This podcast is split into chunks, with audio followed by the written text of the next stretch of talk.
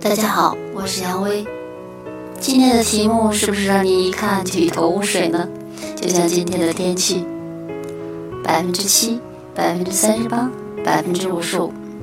对了，这就是著名的赫拉别恩法则。它告诉我们在人际沟通中，语言、语调和动作所产生的影响力。我们今天要分享的电影是《地球上的星星》，这是一部印度电影，也是我主持电影沙龙的第一部电影。可能是因为首映消音的关系，对这部电影情有独钟。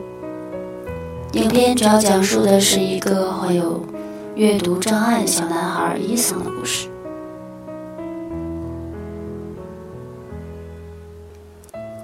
电影时长两小时四十分钟，记得当初我们是分段式欣赏，并做观后分享分享，大概分成了四段，每一次都会有心得，每一次重新的观赏都会有新的领悟。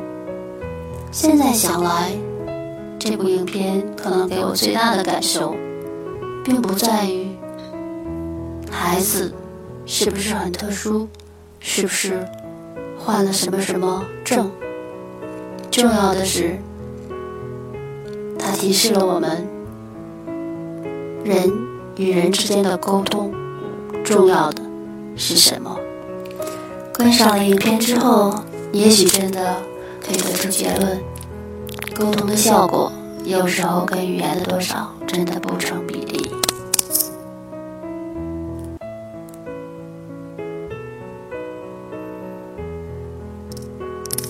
影片中对伊桑产生至关重要影响的巴克利老师，从头至尾和他的对话次数和字数都屈指可数，但他的无声关注、他的实际行动、他的眼神、他的表情以及他的陪伴，无一不是在告诉伊桑：“我懂得你的感受。”从一次又一次伊桑扑向巴克利老师的怀抱，我们泪水涌动的同时，不难体会，懂得直接拉近了师生心与心的距离。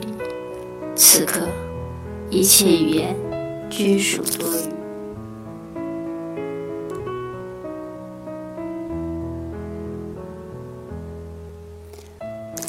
而影片的另一个画面。正好与此形成了鲜明的对比。妈妈因为又不能前来探望在寄宿学校的伊桑，而打来电话。电话中，妈妈关切的话语在继续，伊桑却把电话搁置桌上，落寞的背影渐行渐远。心与心之间差了一个懂得的距离，我们看到此时的语言是多么的苍白无力。